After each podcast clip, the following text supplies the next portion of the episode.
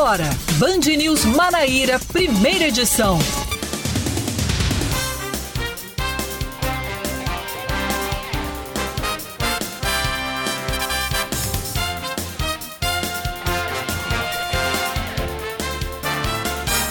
9 horas e 27 minutos em João Pessoa. Bom dia para você, ouvinte, que está sintonizado conosco desde o início da manhã. Muito obrigado pela sua audiência. Para você que sintonizou o rádio agora, estamos no ar com Band News Manaíra, primeira edição desta quarta-feira, 2 do 2 de 2022 e haja 2. 2 de fevereiro, aqui em João Pessoa. O pessoal que mora no Rangel conhece a, a 2 de fevereiro como uma, uma das principais ruas da cidade. Também temos é, vários estabelecimentos com o nome 2 de fevereiro nessa região aqui de Jaguaribe e do Rangel. Depois eu vou procurar também, além do dia é, que se é comemorado também dia de Iemanjá em várias partes do país, eu vou procurar saber o que é que tem a ver 2 de fevereiro com João Pessoa e também o, o que representa essa data, trazendo mais ou menos um calendário de Cláudia Carvalho que ela traz aqui mas dois mesmo aqui no estúdio. Eu e Vitor Oliveira vamos trazer as principais informações aqui da Paraíba. Vitor, seja muito bem-vindo novamente. Opa, muito obrigado, Oscar. Bom dia para você, bom dia ao amigo que está nos ouvindo através da Band News FM Manaíra. Que seja um dia com boas notícias, boas vibrações e boas energias para todos nós. Exatamente, é isso que a gente deseja, é isso que a gente quer e vamos com as principais informações de hoje. A Polícia Federal cumpre cinco mandados de busca e apreensão na cidade de Princesa Isabel, na Paraíba, durante a Operação Princesa do Sertão, que investiga o superfaturamento na compra de insumos utilizados no combate à Covid-19. Segundo a Polícia Federal, há suspeita de sobrepreço na compra de 5 mil testes rápidos para detecção da Covid e 40 mil máscaras descartáveis. Também será concedida uma entrevista coletiva às 11 horas da manhã na Superintendência da Polícia Federal em João Pessoa. Até o momento, o prefeito de Princesa Isabel, o Ricardo Pereira, ainda não se pronunciou sobre essa operação. Restaurantes, bares e similares só podem receber até 60% da capacidade do local, segundo o novo decreto com medidas de combate à Covid-19 da Prefeitura de João Pessoa, divulgado ontem à noite. Já os shows poderão acontecer com até 50% do público. Esta é a mesma porcentagem para ginásios e estádios de futebol. Nos eventos esportivos, o total de participantes não pode superar a marca de 5 mil presentes. Teatros, circos e cinemas poderão funcionar com até 60% da capacidade permitida. As celebrações religiosas permanecem com o mesmo percentual. Os templos poderão receber até 80% dos fiéis em cada celebração. O texto segue pontos já estabelecidos pelo governo do estado e tem vigência até o dia 14 de fevereiro. A passagem de ônibus em Campina Grande de R$ 3,75 passa a ser cobrada a partir de hoje. A redução foi aprovada pelo Conselho Municipal de Transporte Público de forma inédita e foi uma proposta do prefeito Bruno Cunha Lima. Além disso, a prefeitura passa a garantir também a gratuidade de passagem para pessoas com deficiência e acompanhantes. Na prática, pela proposta da Prefeitura, concede-se um reajuste de 10% por passagem para as empresas de transporte público, compensando a inflação do ano passado. A partir de hoje, um trecho da rua Yolanda Mar Yolanda Henrique Cavalcante, no bairro do Bessa, passará a ter sentido único de circulação. De acordo com a CEMOB, a intervenção é importante ainda para promover o reordenamento viário, tendo em vista que o Retão de Manaíra e áreas adjacentes possuem grandes empreendimentos comerciais, registrando fluxo intenso de veículos. A alteração ocorrerá exatamente no trecho entre as ruas Professora Severina de Souza Souto e Miriam Barreto Rabelo. Com isso, quem seguirá no sentido Retão de Manaíra Bessa pela rua Professora Severina de Souza Souto vai poder continuar dobrando à esquerda na rua Yolanda Henriques Cavalcante ou seguindo em frente até alcançar a rua Ivanice Martins da Câmara. Para quem conhece a região e transita por lá, tem agentes da CEMOB organizando tudo. A gente traz informação aqui, mas é muita informação é, sobre o trânsito, mas tem agentes da CEMOB por lá que vão orientar os condutores que trafegam por essas ruas. Mais de 1 milhão e 200 mil estudantes que aderiram ao FIES acumulam dívidas e atrasam o pagamento de parcelas há pelo menos 90 dias. Para alguns deles, o sonho do, do, do, diploma universitário se transformou em débitos que superam os 100 mil reais. Muitos estão com contas bloqueadas e parentes com o nome comprometido, segundo o jornal o Estado de São Paulo. O problema foi agravado pela pandemia e o desemprego. Em dezembro, o governo editou uma medida provisória para renegociação de dívidas, mas a nova regra não vem sendo aplicada na prática. O benefício é destinado a quem firmou o contrato até o segundo semestre de 2017 e tem atraso de pagamento superior a três meses. A situação do Canário do Sertão tá para o Canário voar e não voltar mais para o Campeonato Paraibano, né? Tá, tá né, complicado. Tá complicado, né? É, é, como, como diz aquele ditado, né? Vai acabar empurrando o campeonato inteiro com a barriga, né? Exatamente. Porque tá complicada a situação. Os jogadores e a comissão técnica do Nacional de Patos são postos para fora do hotel, em Patos, por falta de pagamento. Em nota oficial nas redes sociais do clube, os dirigentes falam que a atual gestão do Nacional tem se esforçado para montar um time competitivo para disputar o Campeonato Paraibano e conseguir uma possível classificação para a Série D. No entanto, o ambiente no Canário do Sertão está cada vez mais conturbado. Além dessa situação de despejo nos últimos dias, o áudio do empresário de um dos jogadores vazou, dando a entender que os dirigentes da equipe não têm dinheiro para as despesas do dia a dia. O Nacional de Patos tem jogo marcado contra o Campinense fora de casa amanhã no estádio Amigão amanhã às 7 da noite. E olha só, Oscar. Sim. O Nacional de Patos tem desse, desse elenco todo, né, que foi montado, muitos jogadores ainda não estão registrados no BID da CBF. E qual é o prazo para isso? Já teria que estar publicado. Olha só, eu, eu, não, eu, não tempo, te, né? eu, não, vou te, dizer um prazo aqui por de fato fugir a mente agora. Sim. E não acabar me comprometendo passando informação errada para os ouvintes. Mas existe a possibilidade sim de haver um WO amanhã ou do Nacional de Patos pedir excepcionalmente uma adiação, um adiamento, né, da, da estreia do Campeonato Paraibano. Joga eh, nessa situação do hotel, por exemplo, ontem os jogadores conseguiram na Bacia das Almas, nas últimas, através dos seus conselheiros, né, uhum. do Nacional de Patos, conseguiram é, uma, uma nova estadia em um outro hotel da cidade por pelo menos 48 horas com a garantia das refeições. Até Mas que se resolva disso, a situação, ninguém né? sabe Meu Deus de fato o que vai acontecer. Que caos lá no sertão. 9h34, previsão do tempo agora para a capital paraibana. Band News, tempo. Em João Pessoa, o céu segue parcialmente nublado, com muitas nuvens, e a previsão da Climatempo é isso mesmo durante a manhã desta é, quarta-feira. Pode também ocorrer período de nublado com chuva a qualquer hora na capital paraibana, então saia de casa é, daquele jeito, prevenido, tá bom? Se tiver de moto, saia de capa de chuva. Se tiver de carro, pegue uma sombrinha ou um guarda-chuva. Se tiver a pé, se proteja mais ainda, porque pode chover a qualquer hora, segundo a Clima Tempo aqui em João Pessoa. A temperatura pode atingir a máxima dos 30 graus e a mínima dos 24. Nesse momento agora na capital paraibana, a temperatura atinge, vamos lá, 29 graus. Já está muito quente lá fora. Aqui eu não sinto muito, porque eu tô aqui debaixo de ar-condicionado por conta dos equipamentos, mas lá fora deve estar tá muito bem abafado. Você ouvinte que está aí na rua deve estar tá percebendo que está muito quente João Pessoa hoje por conta dessa alta temperatura.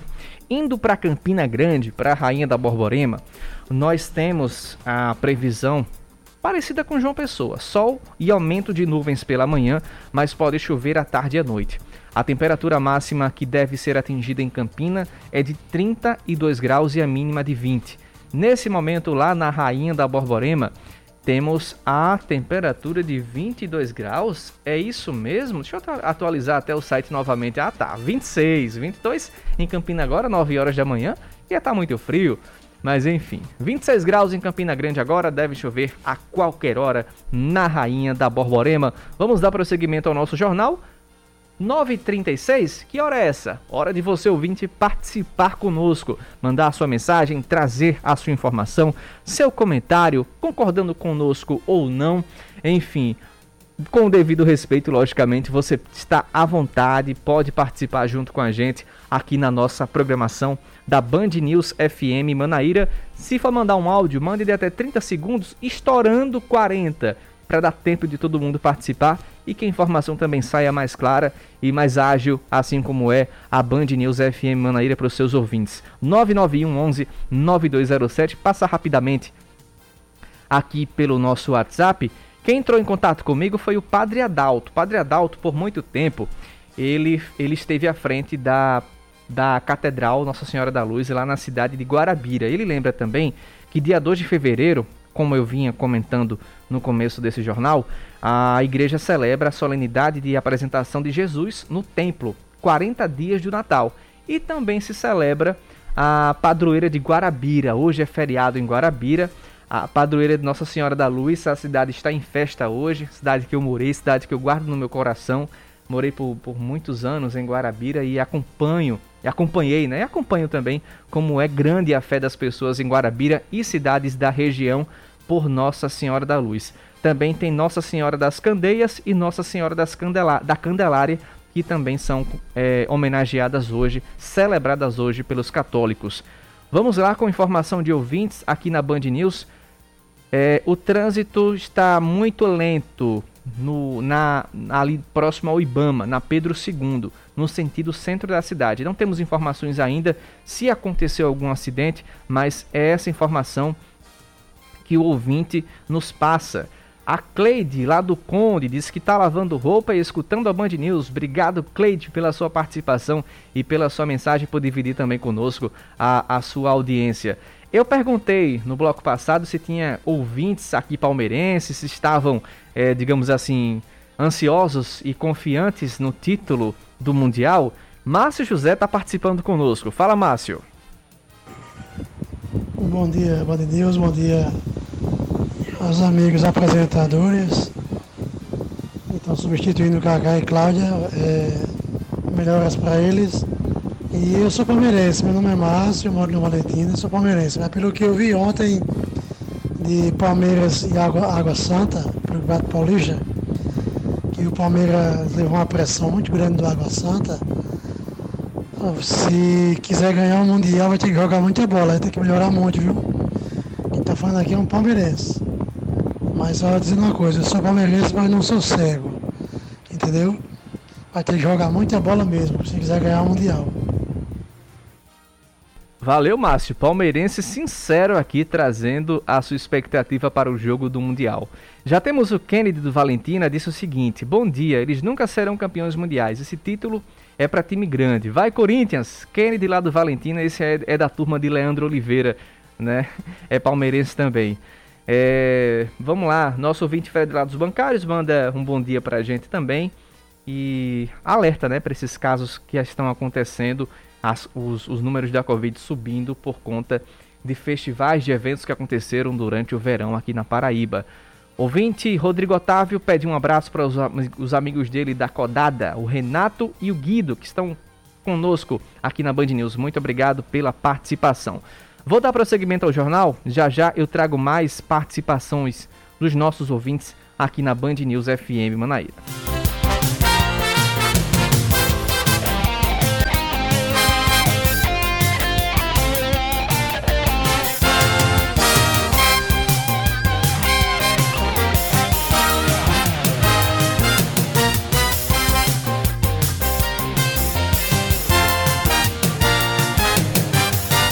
São 9 horas e 41 minutos. Esqueci de, de, de trazer, pra, de, de realmente convidar novamente para os ouvintes para vocês participarem conosco, certo? Os ouvintes participaram bastante. Vou dividir nos blocos aqui, que são muitos ouvintes participando, para a gente dar prosseguimento às notícias aqui da Paraíba.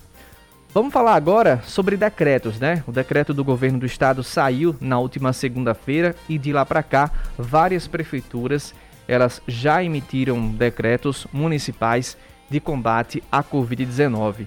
Inclusive, o prefeito de Campina Grande, Bruno Cunha Lima, criticou esse novo decreto estadual contra a pandemia. Segundo ele, os donos de bares e restaurantes e também líderes religiosos que estavam cumprindo as normas sanitárias não podem ser punidos pelas aglomerações provocadas por outros setores, a exemplo de, do setor de eventos, que realizou vários eventos aqui na região metropolitana de João Pessoa.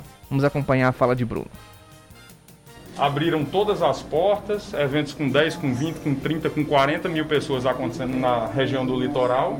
Aí agora, depois de passar de janeiro, vem se penalizar, por exemplo, os restaurantes, o comércio, se penalizar aqueles que já estavam cumprindo as regras, se penalizar igrejas, então reduzir o percentual de funcionamento desses ambientes, quando na verdade todos eles estiveram, pelo menos aqui em Campina, cumprindo a risca todos os decretos.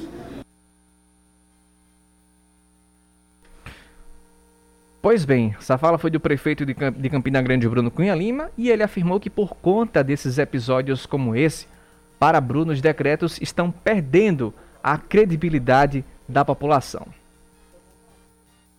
Eu poderia até, e posso e devo publicar um decreto, agora ah, as pessoas não acreditam mais nesses decretos, as pessoas não dão mais credibilidade. Em dezembro, se nós discutíssemos qualquer ponto, desde o simples funcionamento de horário de um restaurante, a primeira resposta era uma ameaça de um processo judicial. Isso em dezembro. Em janeiro, se esquece tudo, o gestor ainda não revelou quando deve publicar as novas regras contra a Covid aqui na cidade. Campina Grande não divulgou o decreto, mas João Pessoa já tem um decreto divulgado desde ontem. As medidas foram publicadas e podem ser vistas no Semanário Municipal no site da Prefeitura. Para ficarmos com mais informações, para termos mais informações sobre esse decreto, a gente conversa agora com o Procurador-Geral de João Pessoa, Bruno Nóbrega, que vai dar mais detalhes dessas decisões e o que motivou também a Prefeitura a tomar essas decisões. Bruno, muito bom dia para você, seja muito bem-vindo aqui à Band News. Bom dia, Oscar, bom dia a todos os ouvintes da Band News. É sempre uma honra estar dando entrevista aí para vocês. Pois bem, Bruno, o que levou a prefeitura a trazer, a decretar mais rigidez no controle, principalmente em bares, restaurantes, eventos esportivos e também em shows, até o dia 15 de fevereiro? É, com o avanço dessa variante Ômicron, que ela tem um contágio muito mais avançado do que a outra, o prefeito, juntamente com o governador, se reuniram com a equipe técnica da saúde, tanto do município quanto do estado, e decidiram que seria, seria necessário adotar medidas um pouco mais restritivas para evitar aglomerações e evitar também o avanço dessa contaminação. Pois bem, Bruno, temos eventos sociais, corporativos que vão poder continuar acontecendo, mas já é, tivemos muitas queixas aqui de quebra de protocolos e aglomerações.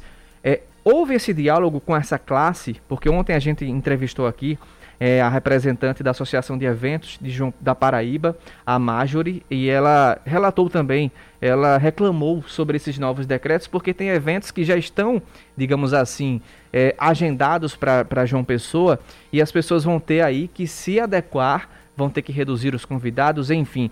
Mas eles estavam cientes de que haveria um decreto mais restrito ou realmente eles foram pegos de surpresa? Na verdade, no, o Ministério Público Federal, juntamente com o Ministério Público Estadual e do Trabalho, convocou uma reunião que aconteceu no último sábado com diversos setores desse ramo de shows, de eventos, e houve essa reunião juntamente com a Prefeitura de João Pessoa e a Secretaria de Saúde do Estado.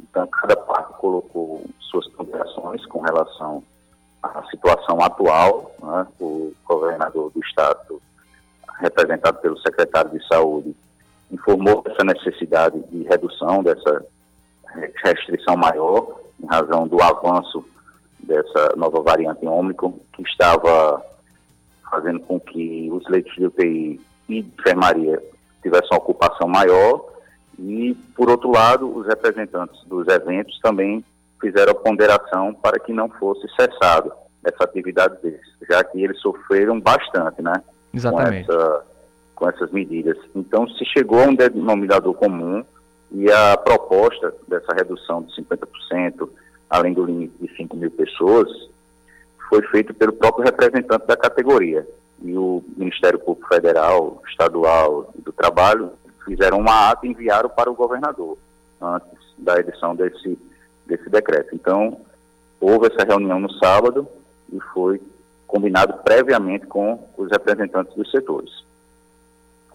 E aliado a esses decretos, Bruno, a prefeitura já também estuda, digamos assim, uma ampliação de leitos já para já para conter essa, esse aumento de casos, de um possível estouro de internações. Já temos informações de, de hospitais que são geridos pelo governo do estado que aumentaram seus leitos, Metropolitano aqui em Santa Rita, o Hospital das Clínicas em Campina Grande, mas os hospitais que são geridos pela prefeitura. Como é que está a situação e essa preocupação com esse, digamos, esse boom de internações que pode acontecer por conta da variante Ômicron? O prefeito Cícero se reuniu na data de ontem com a equipe técnica da saúde, junto com a secretária Margarete, e já determinou que fosse feita a ampliação desses leitos de UTI. Só a título exemplificativo, no Pronto Vida, dos 20 leitos de UTI que existiam, 18 já estavam ocupados. E o prefeito fez a determinação e ontem mesmo já foi mais do que dobrado esse número. E isso aí vai acontecer também com relação aos outros hospitais municipais que atendiam os leitos de Covid e UTI, e houver essa redução, e agora ele vai fazer essa ampliação. Tudo bem, Bruno. Então, a prefeitura, ela com essas medidas, ainda assim, mesmo com toda essa situação, com vários casos que são confirmados diariamente, prevê um cenário otimista, pelo menos até o dia 15, que esses casos possam até diminuir e essas restrições possam também ser um pouco mais aliviadas para esses setores? Sim, pelos números que estão sendo acompanhados de forma diária, o índice de contaminação da população está diminuindo. Já chegou aqui perto a, de 5, o índice RT. Sim. E o, é, pelos números até a data de ontem já estavam bem próximos de 2. Então, com, aliado a isso, junto com o aumento dos leitos de UTI, a tendência é que, se Deus quiser, no dia 15 a gente já tenha um decreto um, um pouco mais ampliativo. Tudo bem, a gente conversou agora com o Procurador-Geral do município, o Bruno Nóbrega, trouxe informações sobre esse decreto. Bruno, obrigado pela sua participação novamente aqui na Band News e até uma próxima, uma boa semana para você. Eu que agradeço. Bom dia a todos.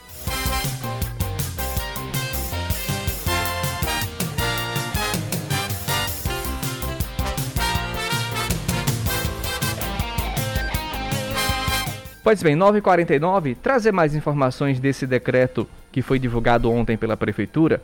É, a redução tá na capacidade de público em shows para 50% e também limite máximo de 5 mil pessoas, além da ocupação de até 60% nos bares, restaurantes e similares. Esse novo decreto vai ter validade até o dia 14 de fevereiro.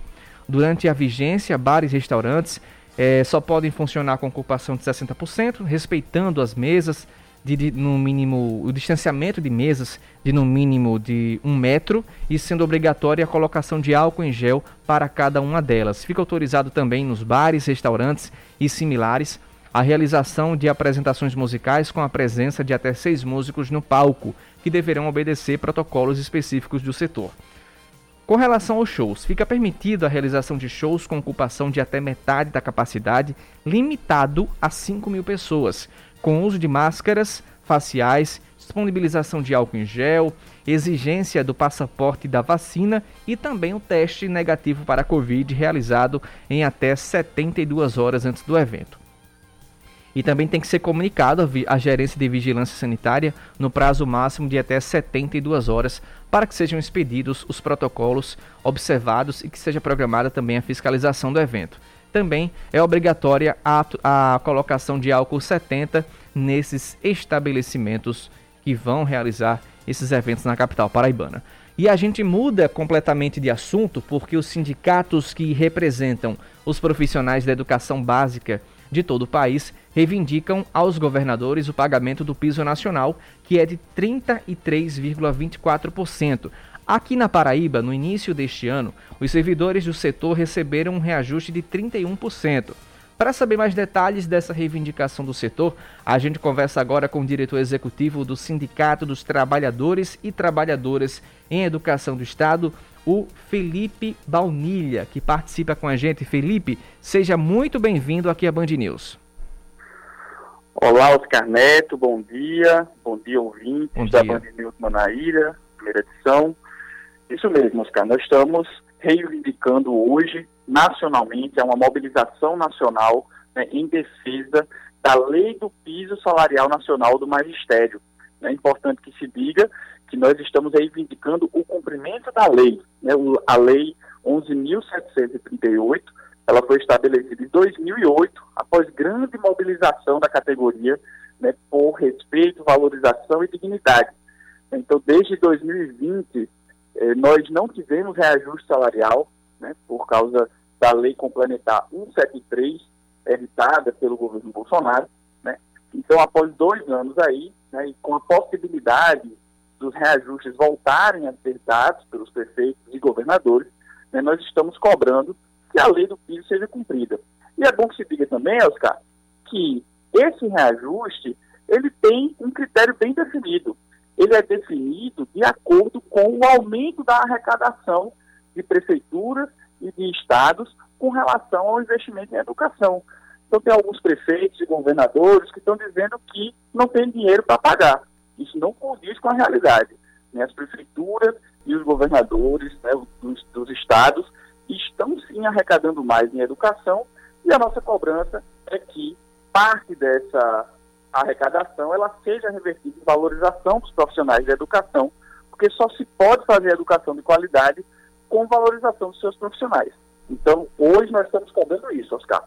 Em relação aqui ao governo da Paraíba, né, o governador né, se comprometeu agora em janeiro, né, o governador João Azevedo, é, ele emitiu um reajuste de 31,3%, mas garantindo que, caso houvesse né, a promulgação aí por parte do MEC né, de uma portaria né, estabelecendo um valor mais alto, ele pagaria esse valor retroativo. E é isso que nós estamos cobrando hoje, que esse valor retroativo seja pago agora no mês de fevereiro.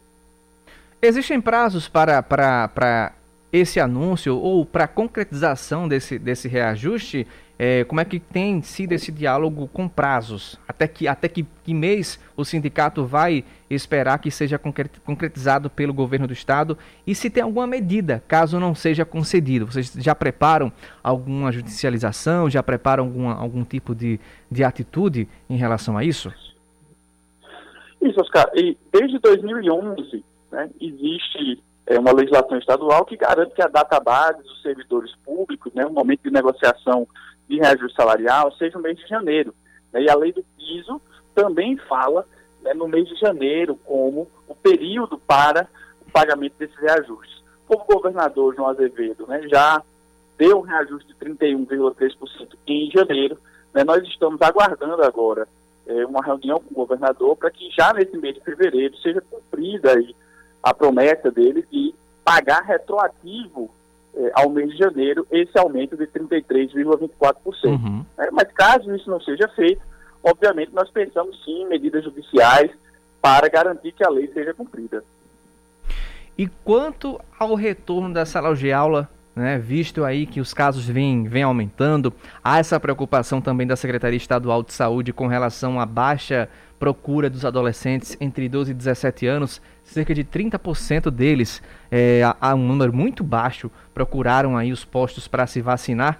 Como é que o sindicato também vem dialogando com a, as autoridades sanitárias com relação a essa preocupação para a volta das aulas, sejam presenciais ou híbridas, na rede estadual? É isso mesmo, Oscar. Nós temos uma preocupação muito grande, né, tendo em vista que é, o retorno das atividades escolares, ele movimenta aí cerca de 250 mil pessoas em todo o estado, né, e promovendo né, a aglomeração de estudantes né, em, ambientes fechados, né, estudantes e profissionais de educação, o que pode facilitar, né, facilita a disseminação do vírus. Nós estamos em meio a essa alta né, da, dos casos de Covid, né, felizmente, graças à ciência, a vacina tem diminuído drasticamente né, o número de mortes, né, mas nós sabemos que o perigo ainda é muito grande né, e essa possibilidade de surgimento de novas cepas né, também é, nos preocupa. Então, nós já solicitamos ao governador que incluísse é, nesse, nessas medidas estabelecidas no novo decreto né, também um adiamento do retorno presencial às atividades. Nós já voltamos ontem ao, ao planejamento escolar, né, a grande maioria das escolas de maneira remota.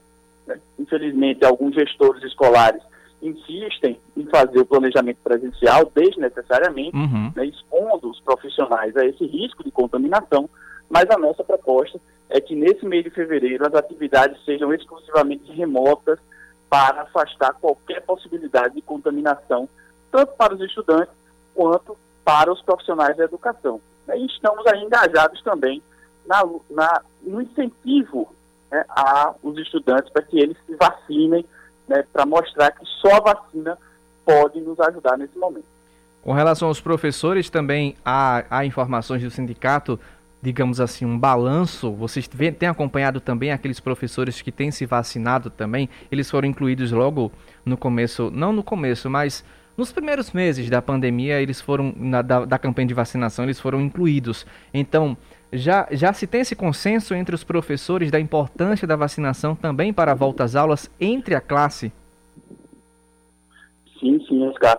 Inclusive, nós temos um, um, um dado né, que está sendo acompanhado junto à Secretaria de Educação do Estado, que mais de 95% dos professores e professoras já se vacinaram. Né? A nossa meta é 100%, porque se somos educadores, nós temos que dar exemplo e mostrar que sim, a ciência pode salvar as nossas vidas e pode acabar com essa pandemia. Exatamente. Obrigado, Felipe Baunilha, você que preside o Sindicato dos Trabalhadores e Trabalhadoras em Educação do Estado, pela sua participação, você é o diretor, no caso, diretor executivo. Obrigado pela sua participação e pelas informações prestadas aos nossos ouvintes. Até uma próxima. Muito obrigado, Oscar. Pois bem, temos aqui uma, uma nota que foi uma, uma nota que nós entramos em contato com a Secretaria Estadual de Educação e ainda estamos aguardando o posicionamento da pasta acerca dessa reivindicação dos trabalhadores do setor aqui no estado, seja com relação ao reajuste anunciado pelo presidente Jair Bolsonaro, seja também com relação ao retorno das aulas eh, na rede estadual de ensino. 9h59, já já eu volto com mais informações.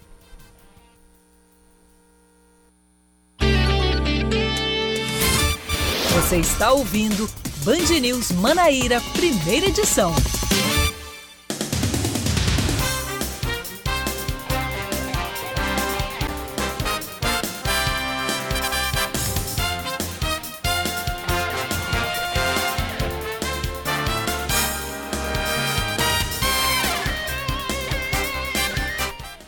Dez horas da manhã. A Operação Lei Seca notifica 207 condutores por dirigir sob efeito de álcool durante o mês de janeiro. O balanço foi divulgado ontem pela Divisão de Policiamento e Fiscalização do órgão.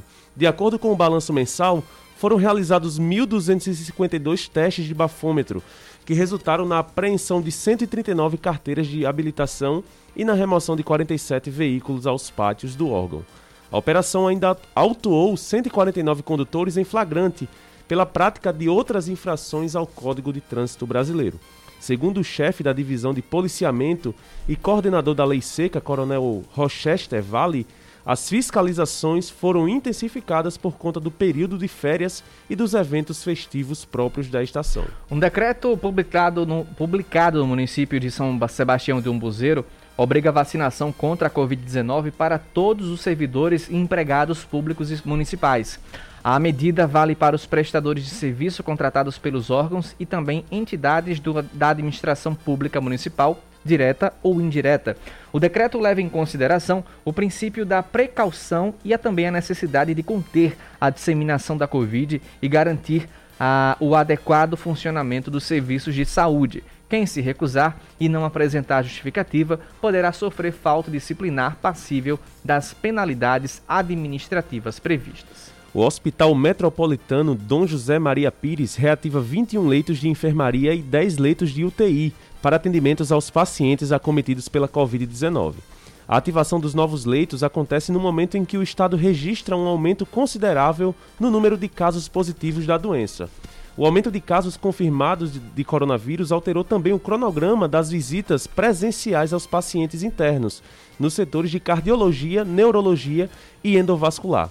As medidas integram o plano de contingência do governo da Paraíba e o preenchimento dos leitos ocorre por meio da Central de Regulação da Secretaria de Saúde do Estado. Em um evento de um banco, o ministro da Economia Paulo Guedes afirmou que o governo estuda uma redução moder moderada de impostos sobre o óleo diesel e também questionou se há necessidade de subsidiar a gasolina, que chegou a R$ 8,00 no Rio de Janeiro.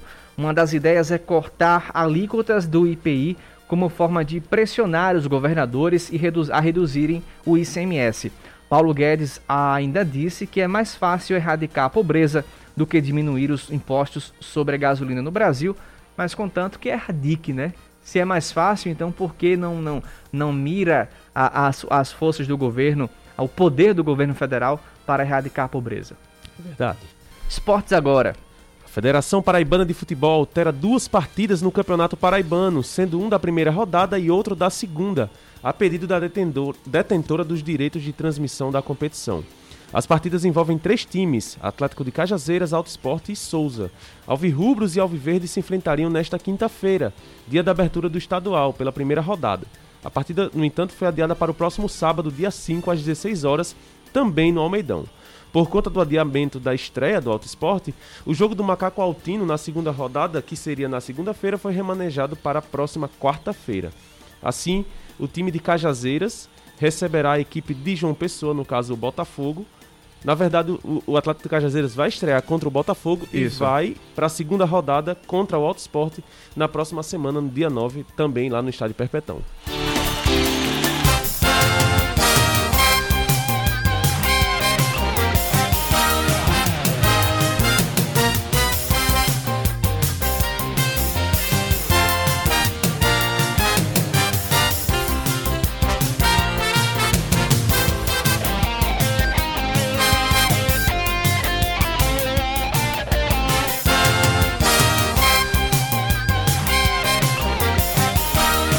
São 10 horas e 5 minutos em João Pessoa, 10 e 5 na Paraíba. Ouvintes participando conosco.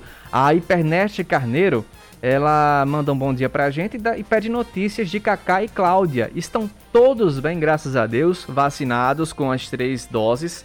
A primeira, a segunda dose de reforço, estão cumprindo apenas o protocolo de isolamento social, né? Mas não tem sintomas, nem Cacá e nem Cláudia. Segunda-feira, se Deus quiser, estarão de volta aqui a nossa programação na Band News FM Manaíra.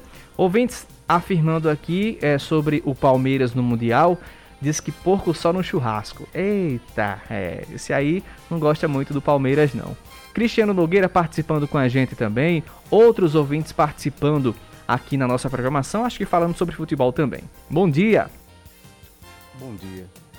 Eu fico imaginando esses gênios Ficou mudo o áudio do ouvinte, eu acho que ficou muito baixo, certo? Por favor, o ouvinte com o final do telefone é 0856, grava um pouco mais alto para a gente trazer a, a, a, a, sua informação. Renato participando com a gente, criticando aí a fala do, do ministro Paulo Guedes, é, que disse que era mais fácil erradicar a pobreza do que hum, baixar os impostos sobre os combustíveis. Ele diz o seguinte: Guedes e e suas mentirosas e arrogantes fa facilidades. É o que trouxe ele. Agora vamos diretamente para Brasília trazer informações da nossa querida capital federal é, com Fernanda Martinelli, porque o Congresso retoma hoje, deve estar um furdunço lá é, na Câmara Federal por conta da retomada dos trabalhos legislativos e a expectativa para a votação da PEC dos combustíveis que a gente falou agora há pouco. A nossa correspondente em Brasília, Fernanda Martinelli, traz as informações ao vivo. Fernanda, muito bom dia para você. Como é que tá o clima aí é, em Brasília? Oi, Oscar, bom dia para você, bom dia a todos os ouvintes. O clima ainda é de preparação para é, a retomada dos trabalhos legislativos.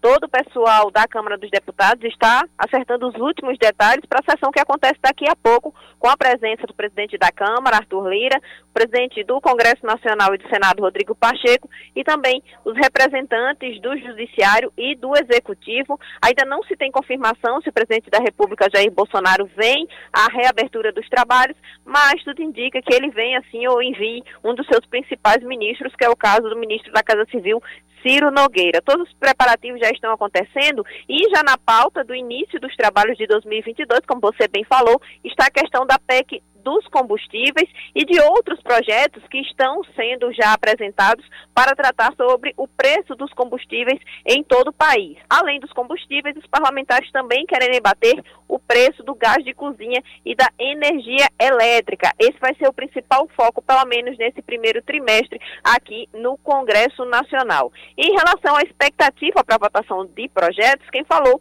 foi o líder do Democratas, o deputado paraibano Efraim Filho, que falou sobre essa perspectiva de votações e também dos debates nesse ano eleitoral. Vamos acompanhar.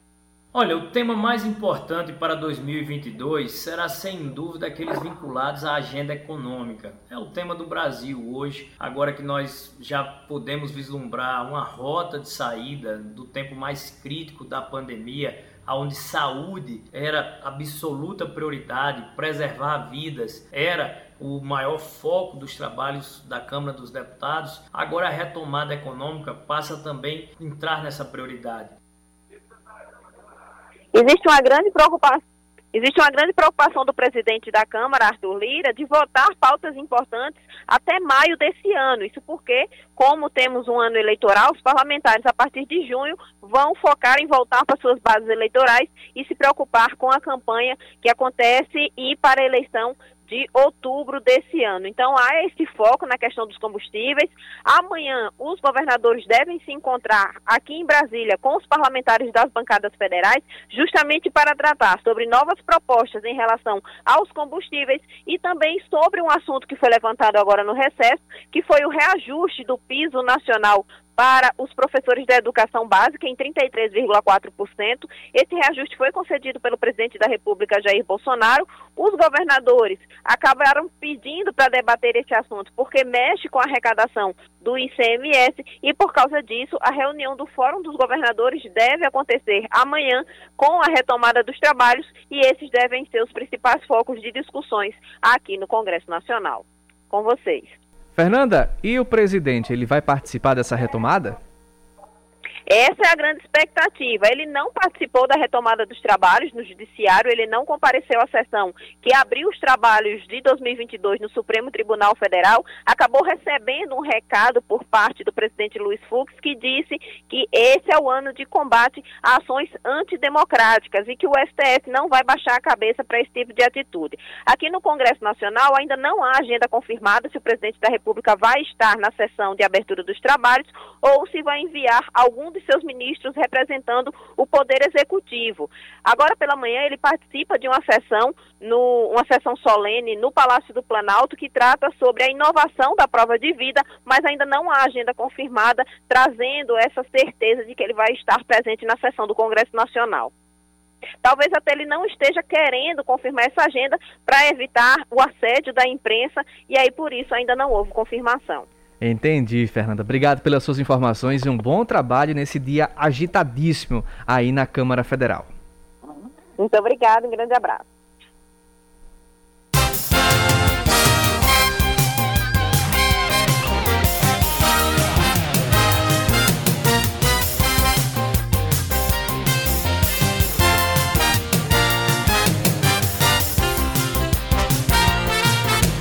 Agora são 10 horas e 11 minutos. Motoristas que trafegam no Bessa, eles né, poderam, puderam observar hoje mudanças que aconteceram no trânsito lá nesse bairro.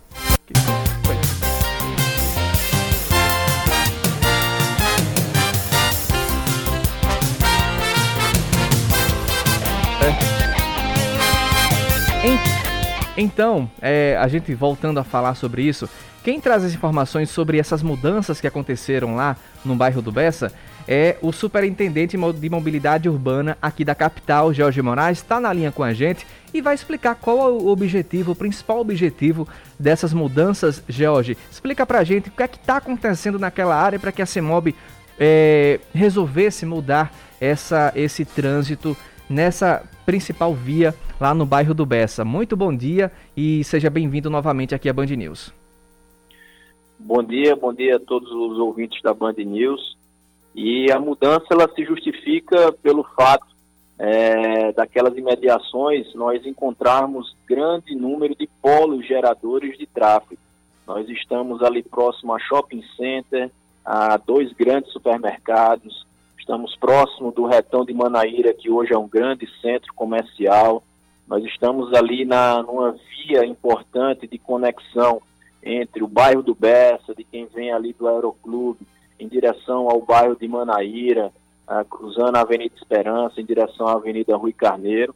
E então esse grande fluxo ele estava causando transtornos para a população. Então, por isso que visando a organização do trânsito, a melhor mobilidade principalmente a segurança viária de todos, é que a CEMOB ela tornou a rua Yolanda Henriques Cavalcante é, em fluxo único, ela apenas agora passa a ser apenas no sentido praia-bairro, tá? e de quem vem da rua Miriam Rabelo, tá?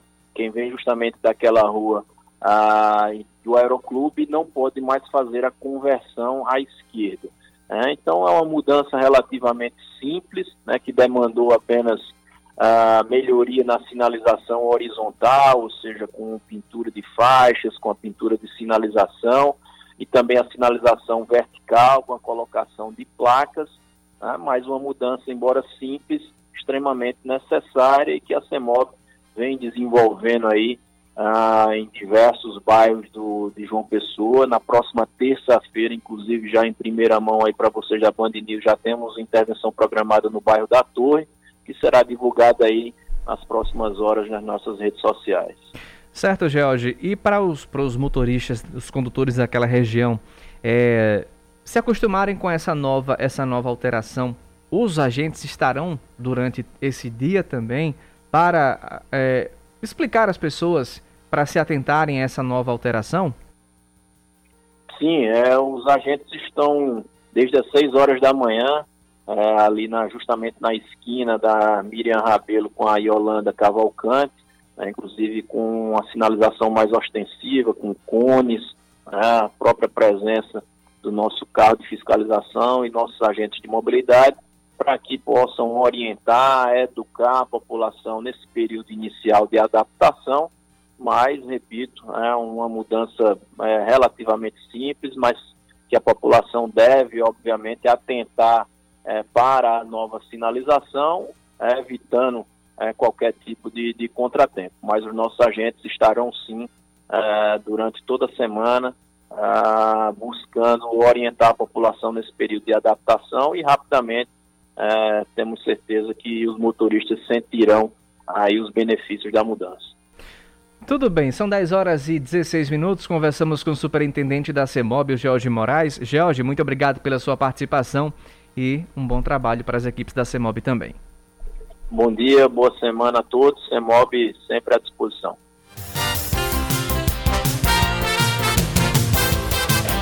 Agora são 10 horas e 16 minutos. Temos uma, uma nota de esclarecimento do prefeito do município de Princesa Isabel, o Ricardo Pereira, que foi um dos alvos, né? Teve a sua casa como um dos alvos da Operação Princesa do Sertão, é, da Polícia Federal que investiga é, fraudes na compra de insumos no combate à Covid-19. É, em nota, o prefeito esclarece é, dessas notícias da operação ocorrida na manhã de hoje, que visa a apuração dessa denúncia que eu acabei de explicar. Esclarece também de início que o Tribunal de Contas da Paraíba já apurou a denúncia e se convenceu que, além de não ter havido sobrepreço, a forma da aquisição foi a mais correta. Mesmo assim, o próprio prefeito abriu mão dos seus sigilos fiscais, bancários e telefônicos, juntamente com a secretária de Saúde, a senhora Francisca de Lucena Henriques, comunicando o fato à Polícia Federal, Tribunal Regional Federal, à Justiça e ao próprio Ministério Público Federal, no intuito de solucionar da forma mais rápida as eventuais dúvidas dos órgãos de controle acerca da correção dos atos praticados pela gestão do município de Princesa Isabel. Afirma ainda no fim da nota que toda a documentação relativa à aquisição sempre esteve disponível na página oficial para acesso de todos, estando o prefeito e a secretária tranquilos quanto à apuração dos fatos, permanecendo à disposição das autoridades. Daqui a pouco, às 11 horas, a Polícia eh, Federal vai conceder uma entrevista coletiva na sede aqui em João Pessoa e vai trazer mais detalhes sobre essa operação é, que foi desencadeada por 20 policiais da Polícia Federal, hoje pela manhã na cidade de Princesa Isabel.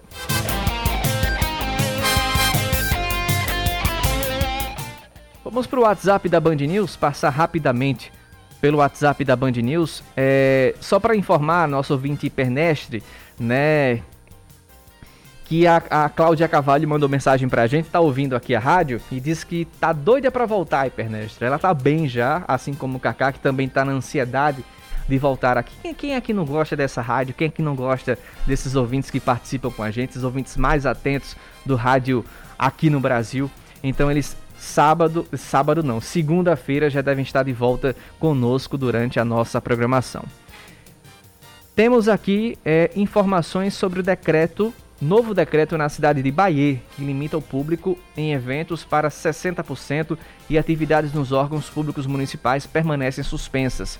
Ontem à noite, o, o, o município publicou no Diário Oficial um decreto assinado pela prefeita Luciene Gomes e estabelece essas novas medidas é, entre elas também para, para, para participar desses eventos com capacidade de 60%, o local deverá exigir também dos frequentadores a apresentação do cartão de vacinação com a comprovação do esquema vacinal completo e a apresentação de teste de antígeno negativo para a Covid realizado em até três dias antes desse evento.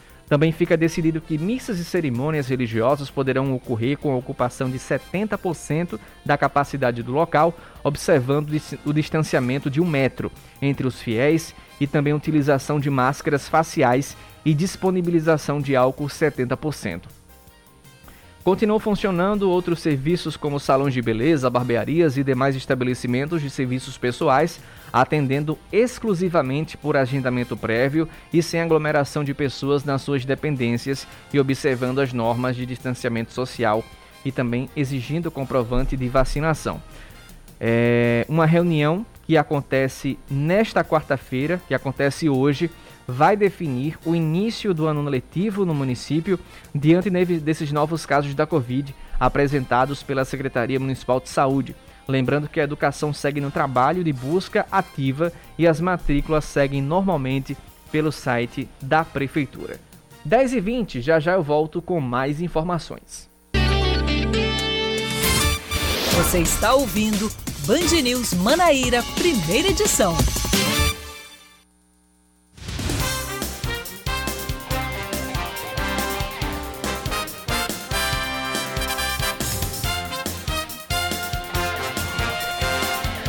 A Prefeitura da capital paraibana, aliás, são 10 horas e 22 minutos e voltamos com o terceiro e último bloco do Band, terceiro e penúltimo bloco do Band News Manaíra primeira edição. Agora sim, a Prefeitura de João Pessoa mantém sete pontos de testagem da Covid disponíveis hoje para a população. Para ter acesso, é necessário fazer o agendamento pelo aplicativo Vacina João Pessoa ou pelo site vacina.joaopessoa.pb.gov.br. E a testagem começa a ser realizada a partir das 8 da manhã e vai até o meio-dia no Centro de Vivência da UFPB, a USF Integrada Cruz das Armas, o SF Estação Saúde, o SF Nova União, o SF Alto do Céu Integrada e o SF também São José. Uma outra opção é no Centro Universitário Uniesp, na BR 230, das 5 da tarde até as 10 da noite, lembrando que é necessário agendar pelo aplicativo Vacina João Pessoa ou no site vacina.joaopessoa.pb.gov.br. A Prefeitura de Patos proíbe a realização de shows e eventos de grande porte em todo o município, em um novo decreto, em um novo decreto válido até o dia 15 de fevereiro. Apesar dos eventos de grande porte estarem proibidos, eventos sociais autorizados, como casamentos e formaturas, podem acontecer, respeitando, é claro, 50% da capacidade do local, e seguindo os protocolos de distanciamento e higienização. Missas, cultos e outras celebrações religiosas podem acontecer presencialmente com até 80% da capacidade. O retorno das aulas presenciais na rede pública de ensino também deve acontecer, mas as escolas precisam oferecer o ensino remoto até o dia 14 de fevereiro. Cerca de 50 pacientes são internados com Covid-19 nas últimas 24 horas na Paraíba. O mais recente boletim da Secretaria Estadual de Saúde foram registrados 404 casos de Covid, cerca de 94% são leves. Agora a Paraíba se aproxima dos 500 mil casos confirmados da doença que estão distribuídos por todos os 223 municípios. A ocupação total de leitos de UTI em todo o estado é de 41%, fazendo apenas um recorte nos leitos da região metropolitana de João Pessoa, a taxa de ocupação chega a 54%. Em Campina Grande estão ocupados 37% dos leitos e no Sertão metade desses leitos de UTI para adultos estão ocupados. A média móvel de mortes pela Covid-19 volta a ficar acima de 600 no Brasil. Chegou a 604 nos últimos sete dias, a pior marca desde 5 de setembro do ano passado. Nas últimas 24 horas, segundo o Ministério da Saúde, foram 929 óbitos. Os casos somaram 193 mil, chegando a 25 milhões 620 mil desde o início da pandemia. Falar de esportes agora, porque a seleção brasileira volta a campo no mês que vem contra o Chile pelas eliminatórias da Copa. Já classificado, o Brasil goleou ontem o Paraguai por 4 a 0 jogando no Mineirão. Os paraguaios não têm mais chances de se classificar para o Mundial do Catar. Destaque ontem para as apresentações, né, para é, o, go, o golaço que o Felipe Coutinho ele fez após nove meses parados por conta de lesões, mas ontem voltou com força total e foi um dos nomes mais importantes para a vitória do Brasil ontem contra a equipe do Paraguai. Um jogo totalmente diferente das cenas lamentáveis que foram vistas é, lá contra o Equador na semana passada. aliás, fala em cena lamentável, vou até trazer o que a Carla Bigato fez um comentário no começo do, do jornal, no começo do horário nobre, que ontem torcedores brasileiros brigaram contra torcedores brasileiros nas arquibancadas do Mineirão, o que manchou um pouco o espetáculo que a seleção brasileira fez em campo. Então foram cenas de selvageria que têm tem que ser repudiadas é, por nós da imprensa e também por todos os amantes do futebol.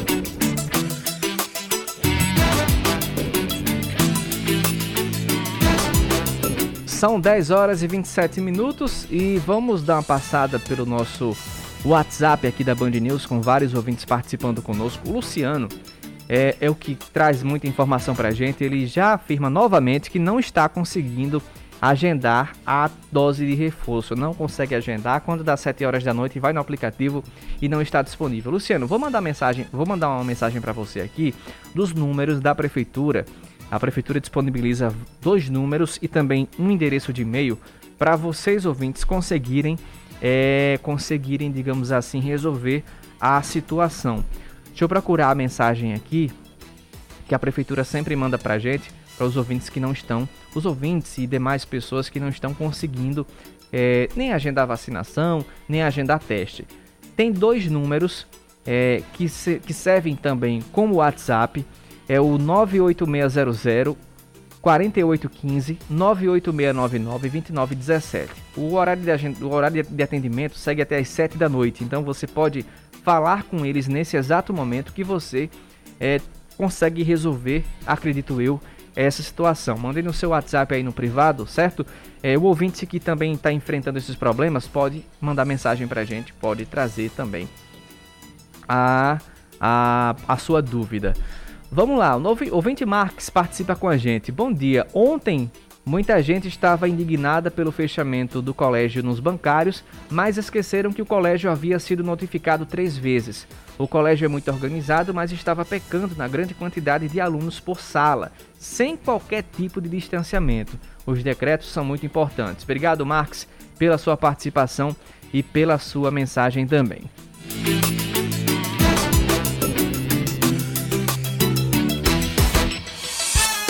São 10 horas e 29 minutos. O, N, o INSS né, começou a pagar ontem com reajuste quem ganha mais de um salário mínimo. Para saber um pouco mais sobre esse calendário de pagamento do benefício, a gente conversa agora com o gerente da agência do INSS de Tambauzinho, o Hildo Barbosa. Hildo, seja muito bem-vindo aqui à Band News. Explica para a gente qual o valor desse reajuste, como é que as pessoas podem, podem, podem ter acesso e podem ver, digamos assim, no seu contra-cheque. É, primeiramente, bom dia, bom dia aos ouvintes, a todos que estão nos ouvindo. Bem, realmente, desde ontem, é, 1 de fevereiro, o INSS passa a pagar os benefícios de quem recebe mais do que um salário mínimo, o benefício já com reajuste. Esse reajuste, ele teve é, uma base de 10,16% de aumento, que já foi contada a partir do índice do IPCA, que é o índice da inflação no Brasil. Então, todos os segurados que recebem acima de um salário mínimo já podem consultar, certo, através do meu INSS, os novos valores dos benefícios que terão a receber. Entendi. Você ouvinte que também está sintonizado conosco, tem alguma dúvida, pode participar com a gente dessa entrevista é, acerca desses, desse reajuste para quem ganha mais de um salário mínimo. Nesse caso, é, quem tem direito a esse benefício, Wildo? Todos os segurados da Previdência Social que recebem mais de um salário mínimo, eles receberam esse reajuste. O reajuste, na verdade, ele está fixado em 10,16%, mas são para benefícios que foram concedidos até janeiro de 2021. Porque como, é, como o índice de inflação ele varia, então esses reajustes eles também variam. Ou seja, quanto mais recente o benefício foi concedido, menor será o índice de reajuste para o beneficiário.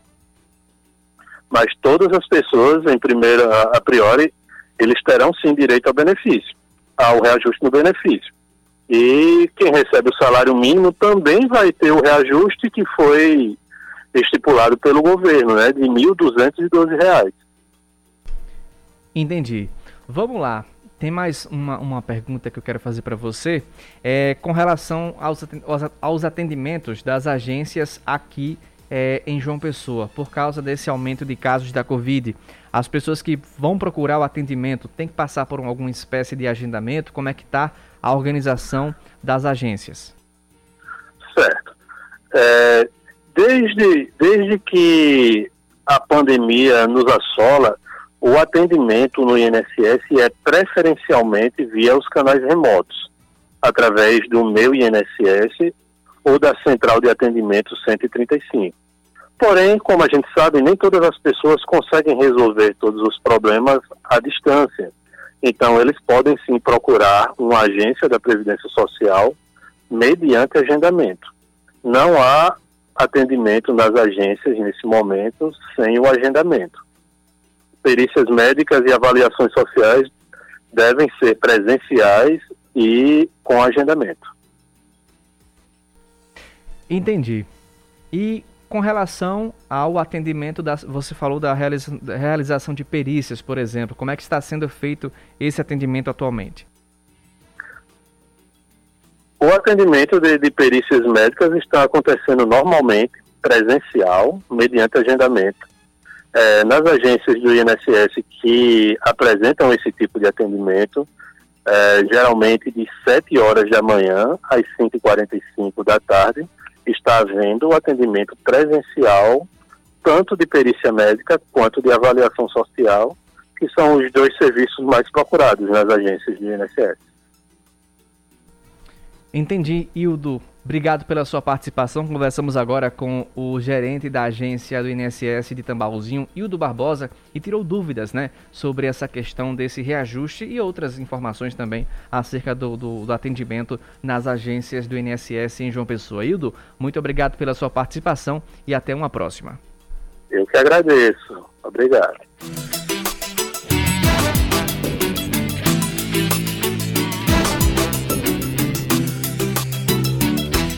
São 10h34, temos aqui ouvintes ainda com dúvidas com relação a, a, a vacinação aqui na capital. Isso porque é, temos ouvintes que não estão conseguindo aí é, já fazer o, o, o, agendar a terceira dose da vacina, não estão conseguindo fazer uma simples testagem ou também é, informações sobre a Covid. Outro ouvinte pergunta aqui o, o, número. E vocês ouvintes que têm essas dúvidas, vocês podem me, me, me pedir que eu mando esse número da prefeitura para que a sua solicitação seja resolvida, certo? Já mandei para outro ouvinte aqui. É, um, um ouvinte chamado Teófilo. Ele diz o seguinte: queria fazer um pedido para o prefeito de João Pessoa para ele ver uma rua que consta calçada há 10 anos, mas está pela metade. Ela fica na frente do Colégio João 23, no bairro Juracir Palhano. Teófilo manda essa mensagem para a gente aqui. Obrigado, Teófilo. Já vou encaminhar a sua, a sua dúvida, seu questionamento para a prefeitura para a gente ter uma resposta o quanto antes e também te informar sobre essa sobre o andamento, né, digamos assim. O que é que está acontecendo agora? Várias ruas aqui na capital, né, tem esse tem esse, digamos assim, esse problema. A rua é uma buraqueira, em Jaguaribe principalmente. Jaguaribe é um bairro, um bairro muito antigo aqui na capital paraibana e tem muitos casos desse tipo, de ruas que estão calçadas, não estão calçadas, aliás, estão calçadas somente no papel, digamos assim, só protocolarmente, mas elas não têm o mínimo de paralelepípedo possível.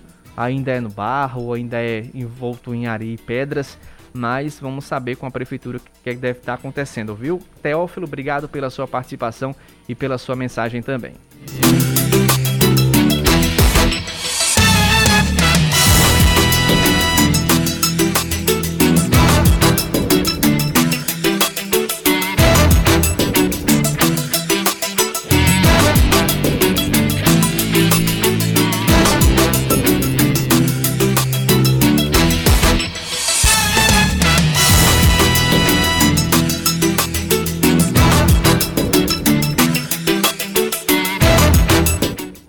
10h36, trazer agora relatos da área policial em João Pessoa, é muito movimentada durante essa noite, porque dois homens, dois corpos de, de homens foram encontrados no bairro de Gramame, em João Pessoa, ao lado de um carro incendiado com marcas de tiros. Segundo informações da polícia, a placa do veículo não indicou que se trata de um carro roubado. Pessoas que moram próximo ao local relataram ter ouvido tiros por volta das 11 horas da noite e a delegacia de homicídios foi acionada hoje pela manhã, assim que os moradores da região estavam perto desse campo de futebol, lá no bairro de Gramame, viram esse carro incendiado e dois corpos que estavam ao lado desse, de, desse carro, com marcas de tiros. Agora a delegacia de homicídios vai é, investigar é, esse crime também. Lá em Campina Grande, um incêndio destruiu um bar que fica lá no bairro do Catolé, na cidade. As chamas consumiram o estabelecimento que teve perda total. O caso foi registrado por volta das 4 horas da manhã, quando o estabelecimento estava fechado. As chamas foram percebidas inicialmente pelos moradores que acionaram o corpo de bombeiros. Apesar desses prejuízos materiais, ninguém ficou ferido. Há ainda a, a, a possibilidade de que esse fogo teria começado num freezer, mas que não há nada confirmado. Todo o sistema elétrico está sem funcionar, de acordo com os bombeiros que conseguiram controlar o incêndio a mercadoria também inflamável, por se tratar de um bar, né? Tem vários várias bebidas alcoólicas, tem plástico, tem copos, tem pratinhos, enfim. É, ela foi perdida e ajudou, infelizmente, contribuiu para que esse incêndio é, alcançasse toda a estrutura desse bar.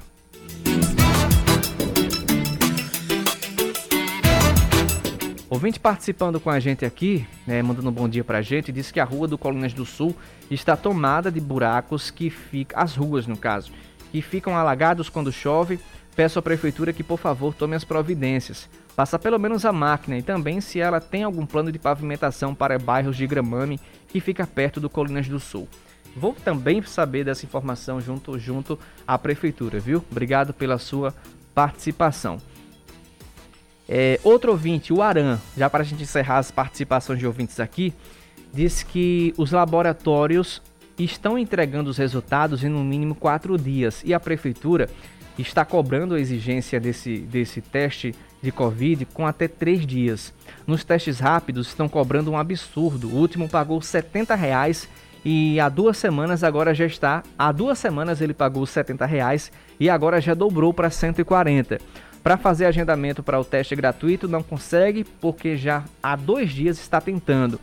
Enquanto isso, ficamos na dúvida e assim temos de continuar trabalhando e talvez espalhando o vírus. É uma preocupação importante trazida pelo nosso ouvinte Aran aqui na Band News, porque se você não consegue testar, você não sabe se está se está com a Covid, se não está, se é apenas um mal-estar, né? E, e, infelizmente muitas pessoas estão nessa situação de continuar trabalhando mesmo sem saber se estão infectados ou não. Obrigado, Aram, pela sua participação. 10h40 em ponto em João Pessoa. Já já volto com mais informações. Você está ouvindo Band News Manaíra, primeira edição.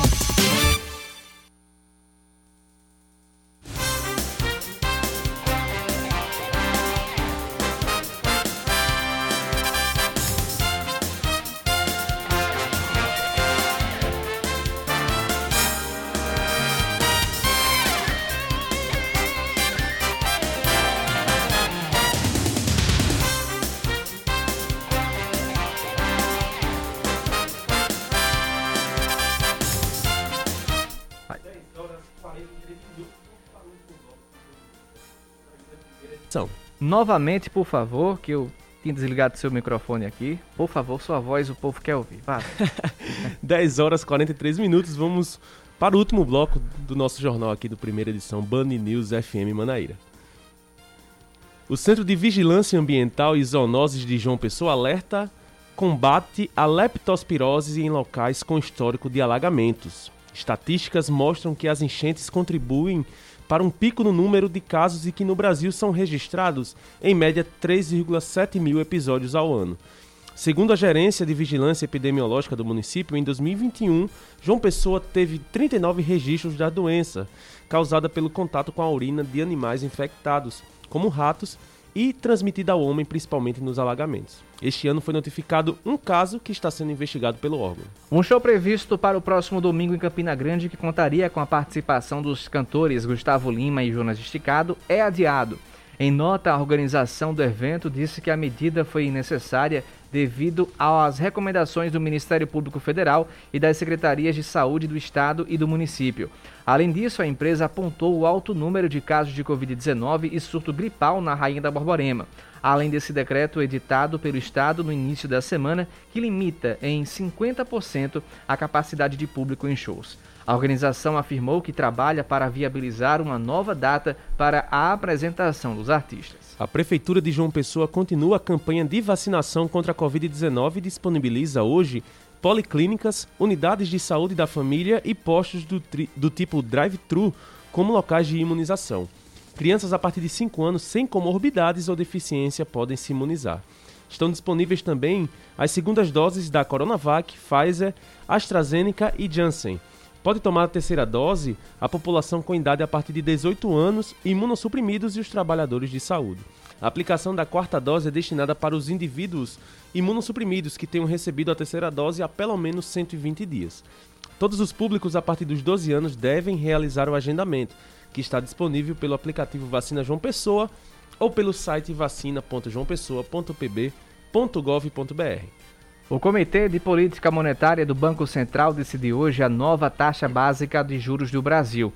A expectativa do mercado é de uma elevação de 1,5 ponto percentual. Com isso, a Selic superaria os dois dígitos e passaria de 9,25 para 10,75 ao ano. Mais uma vez, a medida serviria para tentar conter o avanço da inflação. São 10 horas e 46 minutos.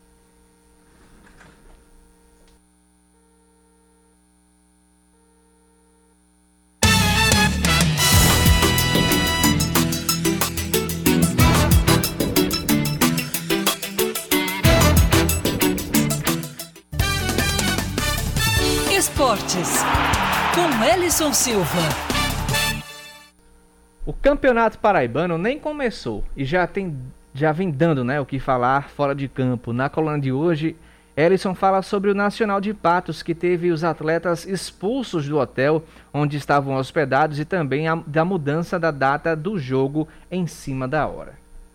Entra ano e sai ano e o futebol paraibano acaba chamando mais atenção pelas coisas que acontecem fora das quatro linhas do que dentro dos gramados do nosso estado. O Nacional de Patos, que a gente já havia trazido aqui, que trocou de treinador ainda na pré-temporada porque não tinha condições financeiras de pagar a comissão técnica encabeçada pelo Reinaldo Oliveira, que deixou o clube no fim da semana passada. Agora, o Canário do Sertão teve seus jogadores simplesmente expulsos do hotel onde estavam alojados lá na cidade de Patos a alegação do dono do estabelecimento foi que a direção não cumpriu o combinado e não pagou os valores devidos pelo tempo em que os atletas estavam no local. Agora, eles tiveram que ser rapidamente socorridos para os alojamentos da categoria de base do clube, mas o fato é que ninguém a essa altura do campeonato merecia passar por uma situação tão vexatória e desnecessária. Outra situação que abala as estruturas do Canário do Sertão é que um dirigente acabou entregando seu cargo por não achar que há tempo hábil para inscrição de jogadores para o jogo de quinta-feira diante do Campinense. Isso porque o Nacional de Patos pagou é, a liberação do sistema de transferências da CBF apenas no último dia 31 de janeiro e como a, o sistema só foi liberado na, no fim da manhã da terça-feira, ele não imagina que conseguirá inscrever mais de 20 atletas para o jogo das 19 horas da próxima quinta-feira lá no estádio Amigão em Campina Grande. Dessa forma, existe sim o risco de a gente ter um WO, ou seja, o Nacional de Patos não poder não ter jogadores suficientes para entrar em campo pela primeira rodada do Campeonato Paraibano, ou então vai ter que jogar com muitos atletas das categorias de base que têm contratos não profissionais ativos com o clube. Então é essa situação que a gente vive às vésperas do início do estadual. Inclusive, faltando pouco mais de 48 horas para o início da competição, a gente teve jogo remarcado. A partida entre Alto Esporte e Souza saiu da noite de quinta-feira, às 20h15, no Almeidão, para o sábado à tarde, às 16 horas, no estádio Almeidão, em João Pessoa. Isso certamente sem consulta aos clubes, atendendo apenas os interesses da emissora que vai transmitir as partidas do Campeonato Paraibano. Isso prejudica certamente o planejamento das duas equipes que já, se, já trabalhavam há mais de um mês para jogar essa partida na noite de quinta-feira. Agora vão ter que refazer seu planejamento com o campeonato já batendo na porta. Então a desorganização de sempre acaba sendo a marca antes mesmo do Campeonato Paraibano de 2022 ter seu pontapé inicial. Alisson Silva está conosco todos os dias aqui na Band News, trazendo informações sobre o esporte, nessa coluna que é muito importante, principalmente nessas transmissões que a gente está aqui na Band News. Ele também comenta as nossas transmissões e ele trouxe uma informação que o Nacional de Patos não vai conseguir inscrever mais de 20 jogadores da noite para o dia, abrindo aqui o bid da CBF. Para quem gosta de futebol e para quem ainda é leigo no assunto, é, o BID é o local onde as equipes elas fazem a inserção do cadastro né, dos jogadores que vão disputar alguma competição. Então, ontem tivemos jogadores inscritos por outros times paraibanos, mas o Nacional de Patos até agora não inscreveu um atleta sequer é, para essa competição e assim não poderá jogar amanhã. Por isso, o Ellison trouxe também essa, essa possibilidade de uma partida WO amanhã contra o Campinense, que é o, o atual campeão paraibano de, desse, de 2021. 10 horas e 50 minutos. Rodrigo Otávio diz que está indo tomar a terceira dose no lactário da Torre, sem filas e funcionando até o meio-dia. Então, você ouvinte que conseguiu agendar a vacinação para o lactário da Torre, corre para lá. O Rodrigo disse que está tudo tranquilo por lá e a, a aplicação da terceira dose pode ser feita sem muita espera, né, Rodrigo? Obrigado pela sua participação.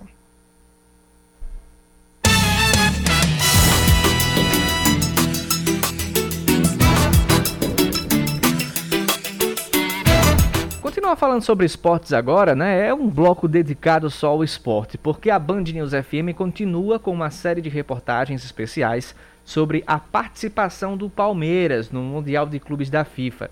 O repórter Maurício Ferreira conversou com o advogado Eduardo Romoff, que é torcedor que vai viajar para Abu Dhabi com a esposa e o filho para seguir o Verdão. O palestrino avalia a experiência como uma oportunidade de acompanhar de perto a história sendo escrita, além de conhecer um novo país. Quem traz é, essas informações é Maurício Ferreira. Fala, Maurício.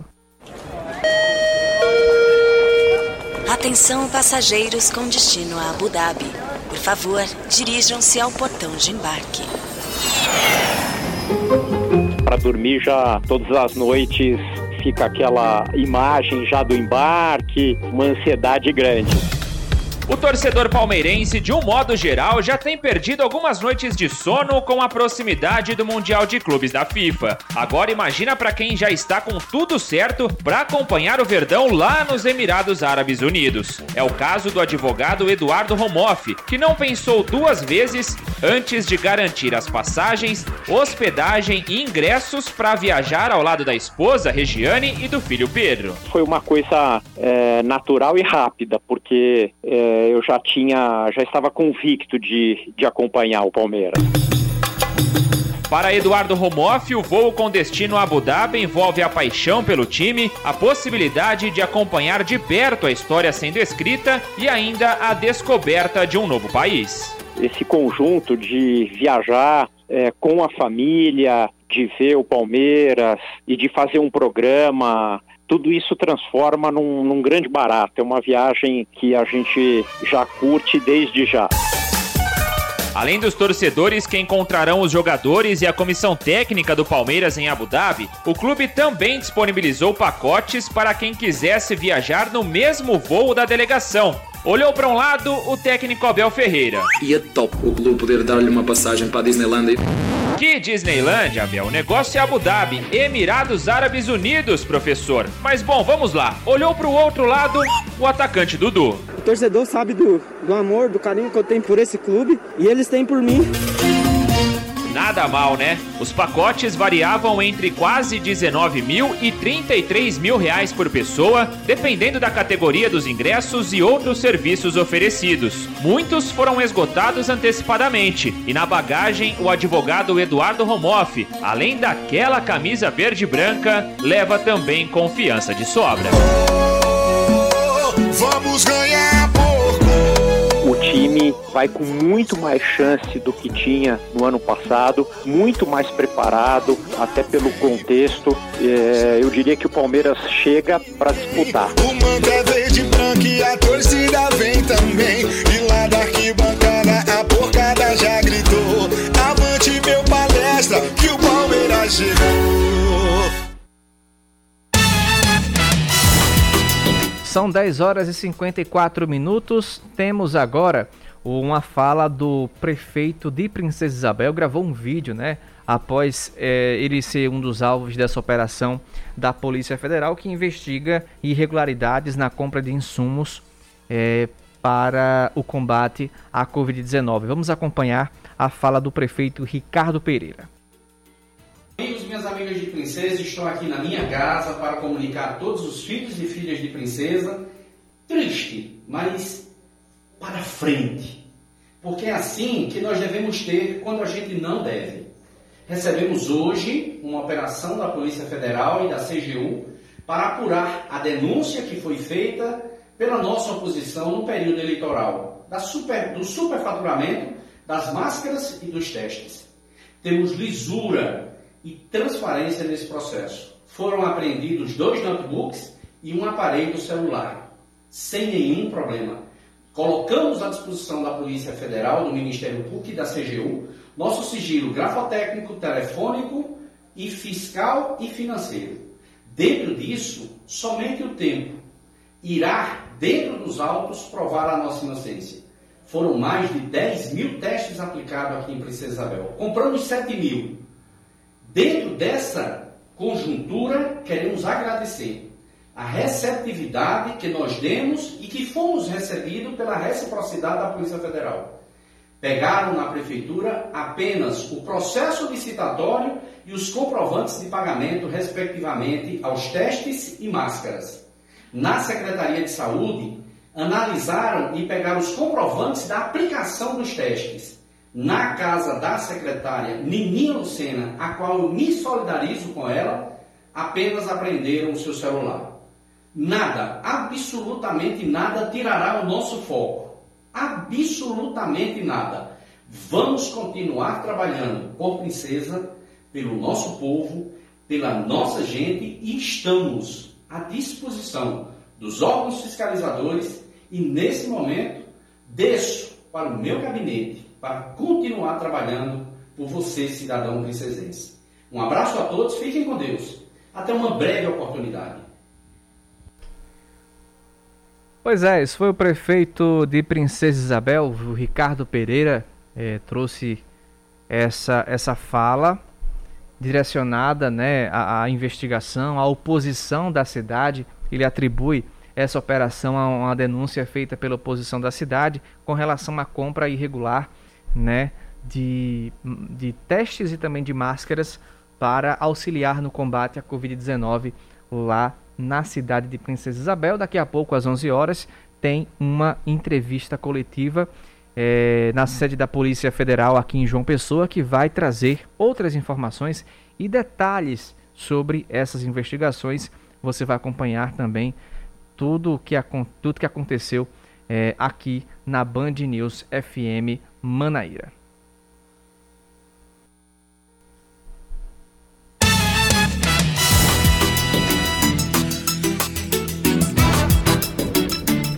Rapidamente agora, uma, uma, uma, uma, fala do secretário de Educação do Estado, Cláudio Furtado, sobre o reajuste do salário dos professores aqui da Paraíba e também da, digamos assim, e também da, da, da volta às aulas presenciais. Vamos acompanhar é, rapidamente porque o tempo da gente está quase estourado. Sonora com o secretário de Estado da Educação e da Ciência e Tecnologia, o professor Cláudio Furtado. PEP ela deve ser uma mobilização que o CNTE tem feito é, a nível nacional sobre a questão do piso. É, até o momento, o, o FNDE não publicou uma portaria estipulando um, o piso do magistério. Nós aqui no Estado, baseado em uma das portarias de salário aluno, é, estabelecemos um aumento de 31,3%, mas não existe é, oficialmente do FNDE o estabelecimento dessa portaria, como, como acontecia todos os anos, que estabelecia o percentual e o valor do piso por portaria publicado no Diário Oficial da União. Isso é muito devido a declarações recentes do presidente da República sobre uma possível é, publicação desse piso que não foi é, publicado. Então, tá aí em resumo, o secretário de Educação do Estado afirmou que ainda não foi notificado oficialmente, não apareceu no FNDE, que é o, o Fundo Nacional é, de Educação, né?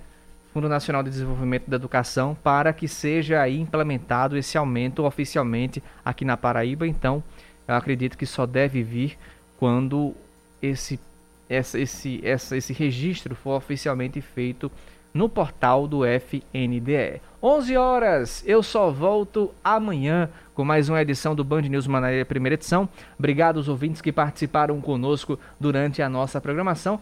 Não, mas eu continuo com vocês, é, eu empalhei aqui. Eu continuo com vocês agora dentro do Band News Station com as principais informações aqui da Paraíba. Agora 11 em ponto. Você ouviu Band News Manaíra, primeira edição.